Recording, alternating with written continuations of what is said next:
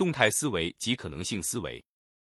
当一个人拥有了动态思维，也就拥有了自我学习、自我思考、自我驱动、独立解决问题的能力，你就能建立起自己的知识体系，并不断更新迭代，保持较高的竞争力。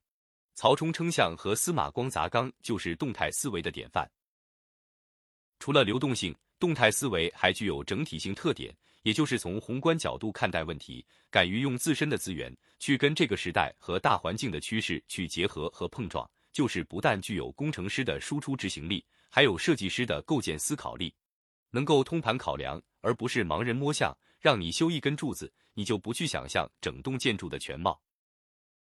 开放性和择优性也是动态思维的重要特征。开放性很简单，就是他的大脑随时保持开放状态，随时在吸收新鲜事物，而不是拒绝甚至是怀疑一切新生事物。大脑像个瓶子一样，从离开学校，就算是拧上盖子，再也没打开过了。油盐不进，滴水不漏。你看，困境的“困”字和囚犯的“囚”字都有一个共同的特点，那就是完全的封闭，头脑不开放，不被困住，不被淘汰才怪。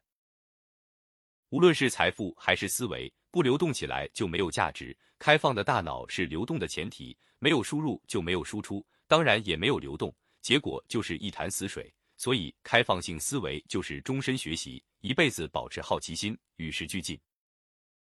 代入性思维也属于开放性思维的一种。所谓代入性，就是到了一个新环境，看到一个新事物，敢往自己身上想，把自己代入进去，去想这个事我有没有机会。我能不能做？如果是我，我会怎么做才能更好？说白了，你手里有把锤子，遇到什么你都敢敲一敲，看看会发出什么声响。你手里有个 U 盘，看到电脑就想插上去，看看能读取什么，或是能拷贝什么。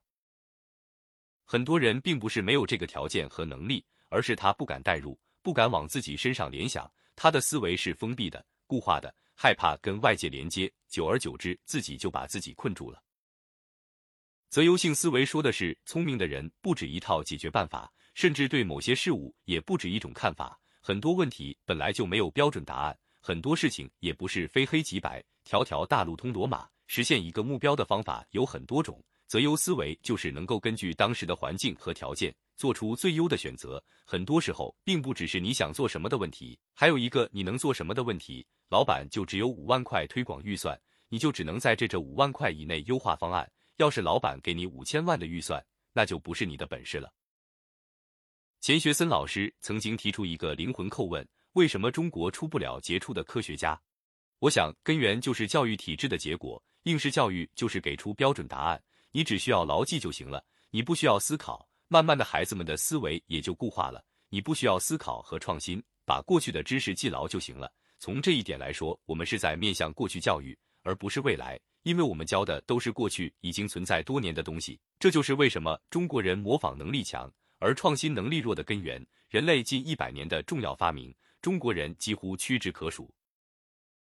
之前看过一篇文章，讲的是中美教育的差异化。中国历史的知识点考的是成吉思汗在哪一年进攻了欧洲，而美国的问题是，如果成吉思汗没有进攻欧洲，今天的世界是什么样子？这两个问题的价值一目了然，一个是硬盘。一个是 CPU，准确的记住历史时间真的有那么重要吗？还是说触发思考更重要？正是基于希望孩子未来拥有动态思考力的考虑，我儿子上了一年公立小学后，我还是给他转学到私立学校了。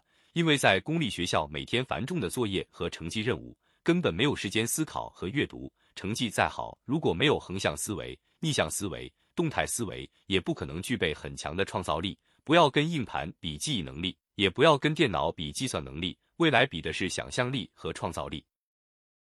在我过去做在线教育的这几年，深有体会。具有动态思维的人可以说是一点就透，就像装在塑料袋子里的水一样，老师只需要找一个点刺破它，它就会自动流出，自我驱动，无孔不入。这样的学生往往也是教的最轻松，并且很容易做出更多成就的，跟学历还真没有太大关系。从这一点来说，其实动态思维也就是大脑勤奋。我们常说，不要用身体上的勤奋掩饰大脑的懒惰。如果大脑不转动起来，身体只能做低价值、重复性的无用功，这甚至可以说是贫穷的根源。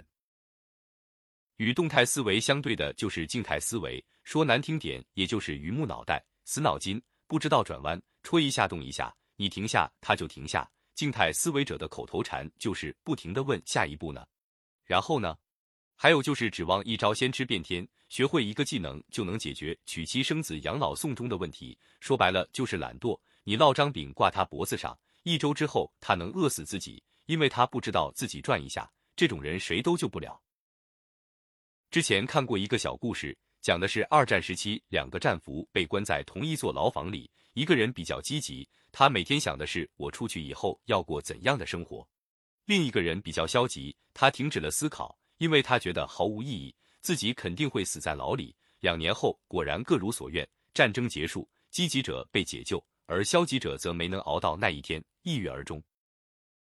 如果把一群人放在一个荒岛上，动态思维者会思考，想办法。静态思维者会抱怨、找借口，结局一定是动态思维者生存，静态思维者淘汰。如果你问我对自己的孩子教育有什么期望，我最大的期望就是希望他能找到自己的人生目标，并拥有独立思考能力、自我驱动力和动态思维能力，然后敢于创造此前不存在的事物，利用这些能力去实现自己的人生价值。事实上，如果一个人具备了这几点，他在任何环境和任何时代都不会过得太差。